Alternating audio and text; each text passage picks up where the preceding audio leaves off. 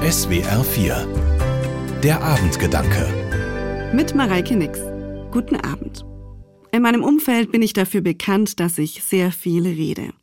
Und ausgerechnet ich habe mich zu einem Schweigekurs im Kloster angemeldet. Dieser Kurs war meine persönliche Challenge, meine Herausforderung.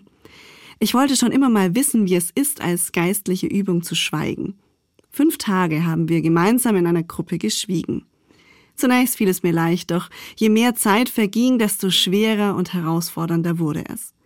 Die Stille war ohrenbetäubend laut. So viel spukte in meinem Kopf herum. Vieles, was ich im normalen Alltag beiseite geschoben oder verdrängt hatte.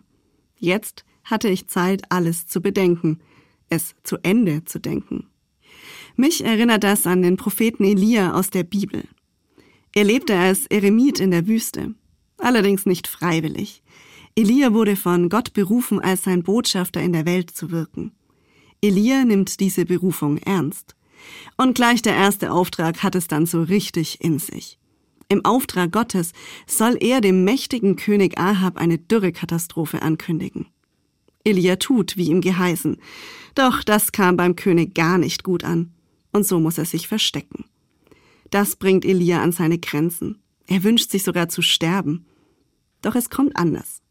Elia erlebt Gottes Nähe. Gott zeigt sich ihm.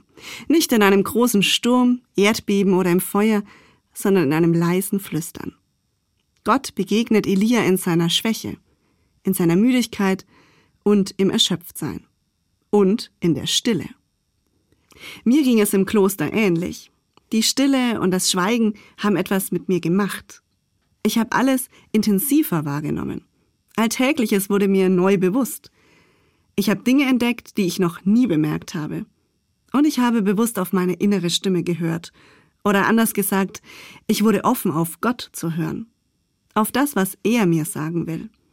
Durch einen Gedanken, ein Lied oder eine Idee, die einfach plötzlich da war. Und mir wurde klar, indem ich mich neu auf Gott ausrichte und mir Zeit für meinen Glauben nehme, werde ich gestärkt. Mareike Nix, Leinfäden Echterdingen, Evangelisch-Methodistische Kirche. Die Abendgedanken können Sie auch jederzeit nachlesen und nachhören.